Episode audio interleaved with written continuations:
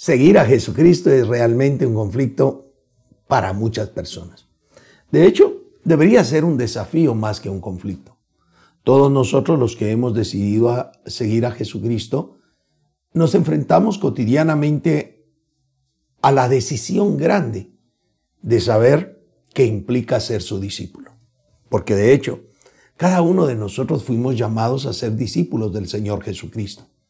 Cada uno de nosotros deberíamos estar considerando algunos aspectos que el Señor Jesús señaló con respecto a qué implica seguirle. En cierta oportunidad, Jesucristo fue bombardeado por algunas personas que deseaban ser sus discípulos. Y Él nos da tres lecciones magistrales con respecto a seguirlo, a ser su servidor, a ser su discípulo. El primero de ellos, y baso esto al libro del Evangelio según Lucas capítulo 9, versos 57 en adelante. El primero de estos que deseaba ser discípulo del Señor Jesús, eh, dice lo siguiente, leamos el verso 57. Y yendo ellos, uno le dijo en el camino, Señor, te seguiré a donde quiera que vayas. Yo quiero que se ponga en el entorno de lo que está sucediendo. Iban caminando Jesús con estas personas y dentro de ellas uno le dice, Señor, te seguiré a donde quiera que vayas. Y entonces Jesucristo no le dice bienvenido, no le dice qué bueno que tú deseas seguirme, sino utiliza una idea que debe hacernos meditar. Señala el verso 58.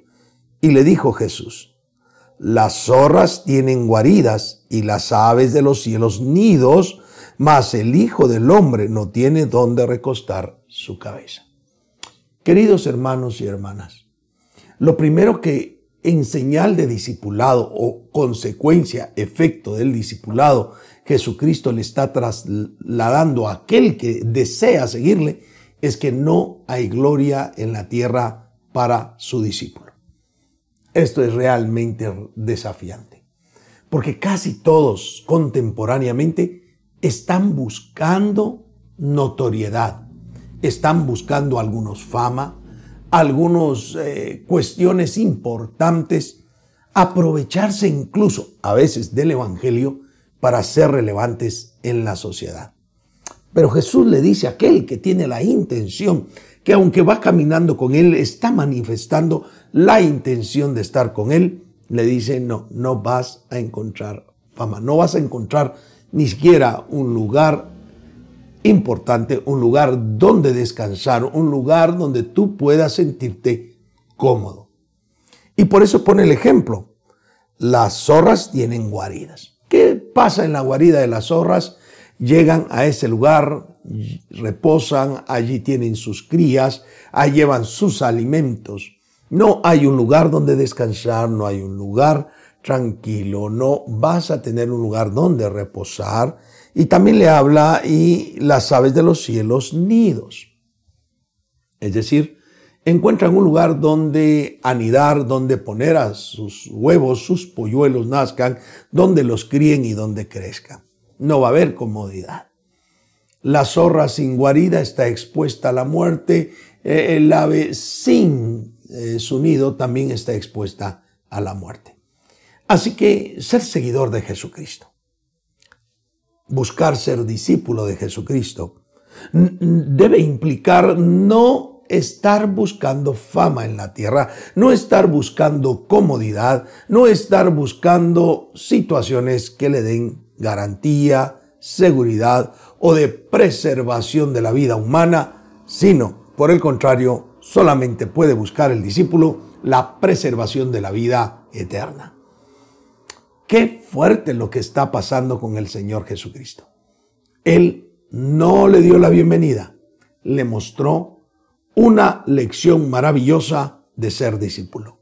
No hay comodidad, no hay lugar de relevancia, no hay lugar para asegurar la vida. El que sigue al Hijo del Hombre, el que sigue a Jesucristo, este no debe estar esperando fama, bienes, productos, sino lo que debe hacer es estar seguro que no va a haber comodidad. Luego después de esto, sucede que Jesucristo cambia la tónica. Porque aquel hombre que iba caminando con ellos es el que le dijo a Jesús que le seguiría. Pero Jesús cambia la tónica. Ahora él hace un llamado a alguien para que lo siga. Así dice el verso 59. Y dijo a otro, sígueme. Hace un llamado para que le siga, para que sea su discípulo. Y este le responde, él le dijo, Señor, déjame que primero vaya y entierre a mi padre. El llamamiento de Dios para sus discípulos implica una decisión radical. Cuando este que recibe el llamado del Señor Jesús no se apresta inmediatamente para seguirlo, definitivamente de suyo no estaba preparado para ser un discípulo. Pero cuando Él indica, permíteme primero o déjame primero que vaya y entierre a mi Padre, lo que está diciendo es, yo tengo un compromiso material, tengo un compromiso en la tierra, un compromiso humano que previamente tengo que eh, cumplir. Por eso Jesús en el verso 60 le dice, deja que los muertos entierren a sus muertos y tú ve y anuncia el reino de Dios. A ver, qué maravilloso. Jesús no le está diciendo simplemente eh, no, no vayas al sepelio de tu papá. No. Jesús le dice la realidad, este muchacho no tenía a su papá enfermo, su papá no había muerto, simplemente lo que le está diciendo, permíteme que yo vaya a vivir con mi papá hasta que él muera. Y una vez este muera, entonces yo vendré y te seguiré. Y Jesús le dice, deja que los muertos entierren a los muertos. Porque el discipulado implica sacrificio. Y por eso le indica, ve y anuncia el reino de Dios. Tú debes de ir a anunciar el reino de Dios. No debes de estar poniendo por pretextos situaciones de la vida humana o situaciones de imposibilidad causadas por los compromisos humanos. Más bien lo que le dice el Señor Jesucristo es que hay un sacrificio para aquel que es llamado por Jesucristo.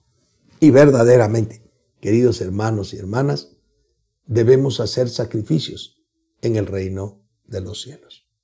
Verdaderamente que debemos hacer sacrificios.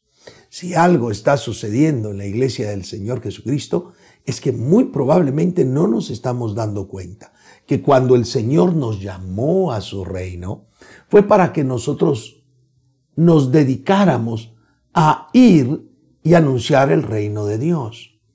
Por el contrario, estamos poniendo mucho pretexto, estamos poniendo mucha situación eh, de justificación, de excusa para cumplir el llamamiento que el Señor Jesús nos ha realizado. Entonces, vean ustedes, aquel que quería ir, Jesús le dice, ah, perdóname, pero aquí no vas a encontrar comodidad. Aquí no vas a encontrar fama, no vas a encontrar algo eh, que te dé importancia, relevancia, sino inclusive no tendrás lugar donde reposar, no tendrás un lugar fijo, no tendrás un lugar donde resguardar tu vida. Al que llama, cuando le pone pretextos, Jesús le indica que su llamamiento en el discipulado implica sacrificarse.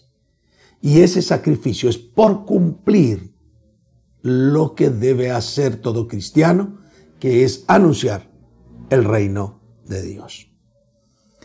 En, ese esquema surge una tercera persona.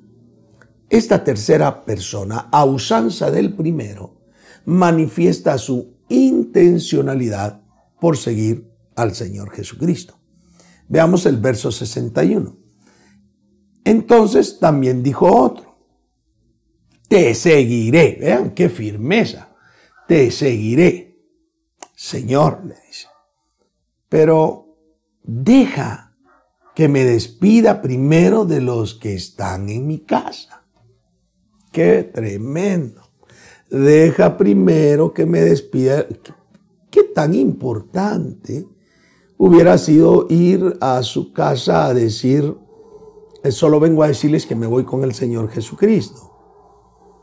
Eh, ha sido un privilegio estar aquí, nos vemos, adiós, chao. No, ¿qué tan importante sería? Pero Jesús a este personaje le responde. Vean el verso 62. Ninguno que poniendo su mano en el arado mira hacia atrás es apto para el reino de los cielos. Realmente la actitud de aquel era un tanto ambivalente. Me quiero ir, Señor, contigo, pero primero quiero eh, tener un momento de intimidad, de amistad, de comunión con mi familia. Y el Señor le dice, si tú tomas el reino, no puedes volver atrás. Si tú tomas el arado, si tú tomas la disposición de estar conmigo, no debes estar volviendo hacia atrás. Así que le enseña una lección tremenda. No podemos nosotros creer que el Señor Jesucristo comparte. El Señor Jesucristo te dice o todo o nada. O me entregas tu vida o no me la entregas. Tú decides. Si tú quieres ser discípulo, tienes que entregarle al Señor Jesús toda tu vida. No una parte, no una fracción, no ambivalencia, no estar entre sí y no. Tienes que decidirte a darle todo al Señor Jesucristo. Tres lecciones que son maravillosas y que nos hacen reflexionar y te pregunto a ti, oye, ¿qué estás buscando en el reino de los cielos? Fama, fortuna, un buen lugar, una buena casa, comodidad, seguridad, ¿qué es lo que estás buscando? Y estoy hablando en términos humanos. No, no los vas a encontrar, porque el discípulo del Señor Jesús sabe que aunque en la tierra no tenga nada, tiene la bendición venidera. Las promesas de Dios, las venideras, son mayores que las riquezas humanas. Te pregunto a ti, con todo respeto, ¿será que tú estás sacrificándote por el Evangelio? Eres discípulo del Señor Jesús, el Señor te llamó y lo que debes hacer es sacrificarte por el Evangelio. Y a veces no lo queremos hacer. Finalmente, te pregunto, ¿estás dándole todo al Señor? has entregado verdaderamente todo a Dios, porque si eres discípulo, has y debes de haber tomado una decisión radical. Te dejo eso en tu corazón. Te dejo eso en la mente. Recuerda verdaderamente, y quiero, repito, verdaderamente, ser discípulo del Señor Jesús implicará que no haya fama, que no haya resguardo humano, que no haya seguridad humana. Implicará que tú, por supuesto, te sacrifiques por el reino e implicará que le des todo al Señor. Espero que Dios te haya hablado y te invito en el nombre de Jesús que medites profundamente que Él quiere que tú seas su discípulo, pero que comprendas las implicaciones de haber sido llamado para su reino. Oremos. Padre bendito, gracias por permitirnos abrir tu palabra. Que sea de edificación y bendición para cada hermano o hermana. Te ruego que nuestros amigos y amigas que nos ven sean tocados por tu palabra. Sobre todo, que nos ayudes a dar verdaderas muestras que somos tus discípulos. Gracias por ello en el nombre de Jesús. Amén y amén. Eh. Ha sido un hermoso privilegio. Nos vemos en la próxima. Dios les bendiga. Dios les guarde.